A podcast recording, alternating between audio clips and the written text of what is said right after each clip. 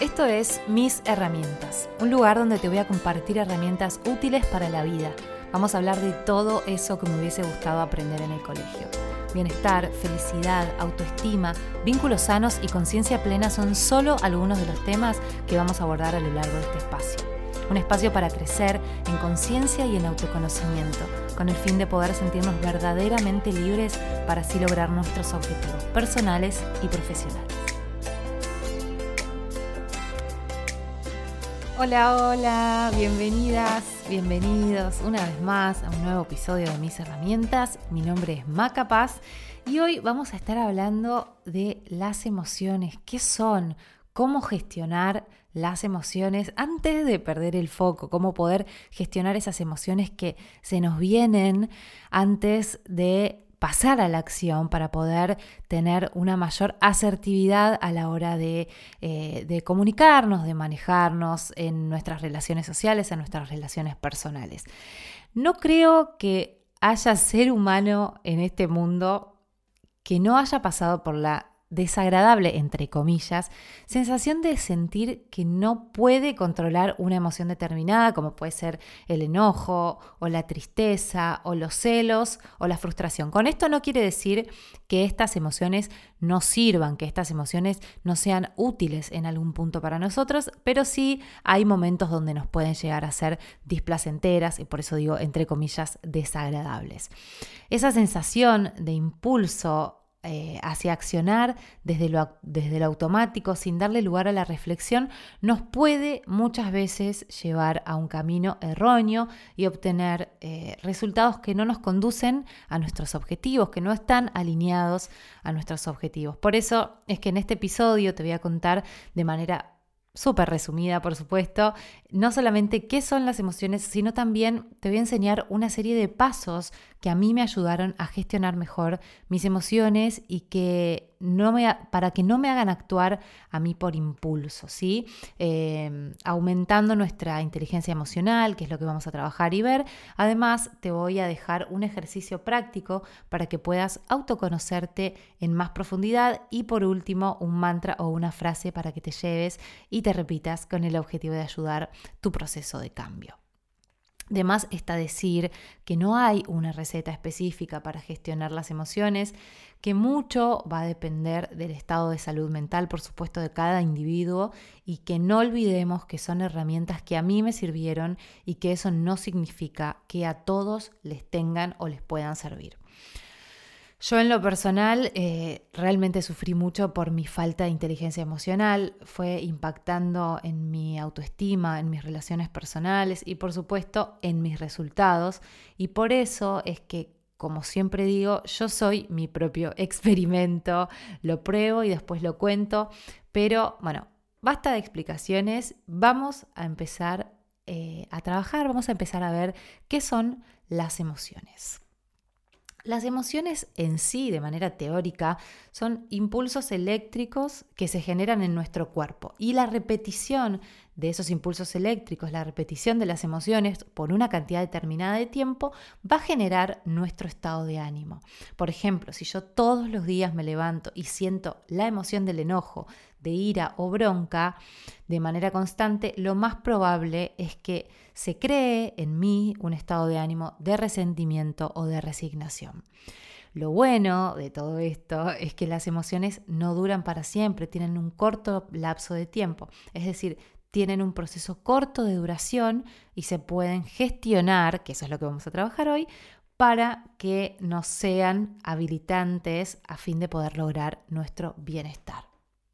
Cuando empezamos a reconocer nuestras emociones, podemos transmutarlas para que ellas no nos dominen y, nos, y no nos terminen convirtiendo en un estado de ánimo que no queremos.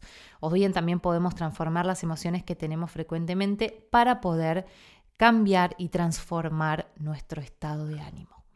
Vamos a ver qué son las, eh, qué es la inteligencia emocional, ¿no? Siempre escuchamos este término de la inteligencia emocional. La inteligencia emocional es la capacidad de sentir, de ponerle nombre, distinguir nuestras emociones y reconocer en mí las emociones. Vamos a hacer como si fuese un camino, ¿no? Unos pasos. El primer paso para nuestra inteligencia emocional va a ser sentir, poder ponerle nombre y distinguir qué es esta emoción que estoy sintiendo, reconocerla. El segundo paso va a ser entender para qué esta emoción, para qué viene, qué información valiosa me trae esta emoción. Recordemos que todas las emociones sirven para algo, todas las emociones nos están indicando que algo tenemos que resolver.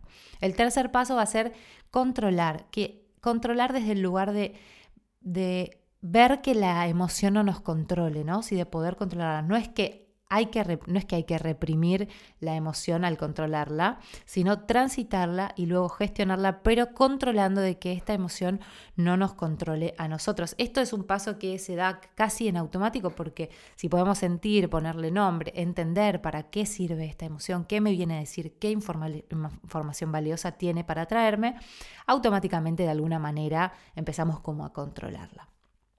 Por último, va a estar este paso que también creo que es casi en automático si logramos hacer los pasos anteriores, que es modificar y tomar acción para modificar esta emoción y que no nos dure todo el día.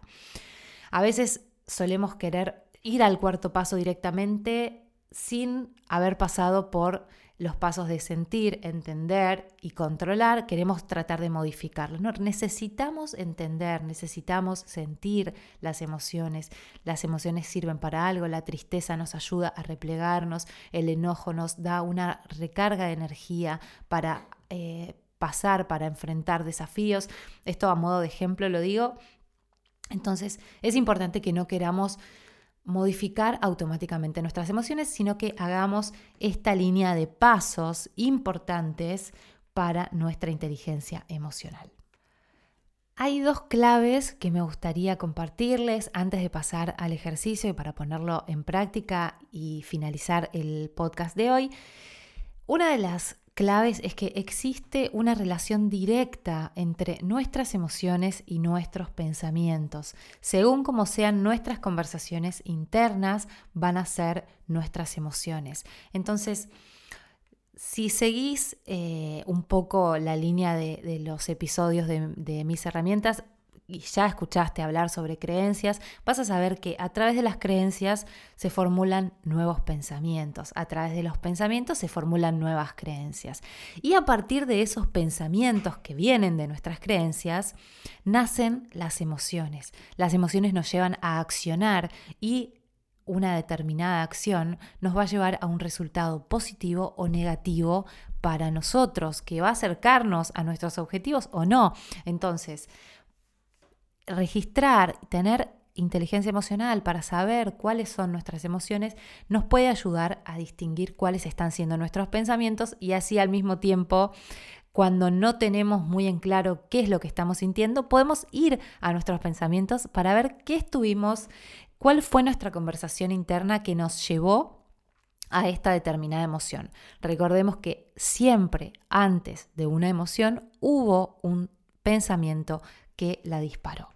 Por otro lado, está bueno saber y remarcar una y otra vez que no hay emociones buenas y no hay emociones malas. Las emociones simplemente son. Por eso es súper importante empezar a distinguir qué conversaciones internas estamos teniendo para poder cambiarlas, para tener otro tipo de emociones que nos resulten más habilitantes, pero siempre sabiendo que todas las emociones tienen un mensaje para darnos, que todas las emociones nos indican algo que tenemos que trabajar y que no hay que catalogar a las emociones como buenas o malas, sino aprovecharlas, sacarles el jugo, ver, investigar qué es lo que tienen para darnos.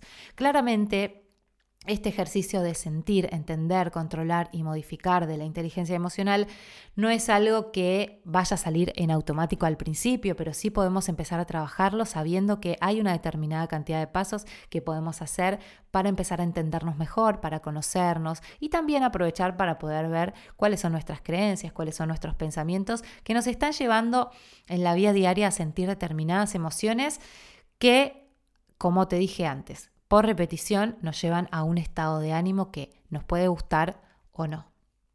Por último, como te había comentado, vamos a hacer un pequeño ejercicio. Te voy a dejar un pequeño ejercicio para que puedas poner en práctica. Lo primero va a ser que escribas en una hoja las emociones que consideras que tenés con mayor frecuencia. Y lo segundo va a ser pregúntate, ¿esta emoción me habilita en pos de lograr lo que quiero? Por ejemplo, si quiero llevarme mejor con una amiga, pareja o familia y con mayor frecuencia siento enojo, ¿Me sirve mantener este enojo? Y en tercer lugar, vas a escribir por qué crees que tenés esas emociones con mayor frecuencia. ¿Qué pensás que te están queriendo decir esas emociones? Bueno, y por último te voy a dejar con el mantra del día para que puedas llevarlo a cabo durante la semana, para que puedas eh, empezar a repetírtelo. Y dice, Hoy voy a respetar y escuchar mis emociones sin juzgarlas. Voy a prestar atención a cuál es el mensaje que me están trayendo para poder entender y modificarlas de manera que me traigan paz y armonía. Por último, te recuerdo que si tenés ganas de indagar en tus creencias limitantes, de trabajar en tus pensamientos de auto boicot o de conocer un montón de herramientas para tu confianza y desarrollo personal, te invito a conocer más información sobre mi curso Creo en mí, que puedes encontrar en mi Instagram arroba Macapaz OK o también en el link de mi biografía, ahí tenés un montón de información. Te mando un abrazo enorme, muchas gracias por estar ahí del otro lado y nos vemos, nos encontramos, nos escuchamos en un nuevo episodio de Mis Herramientas.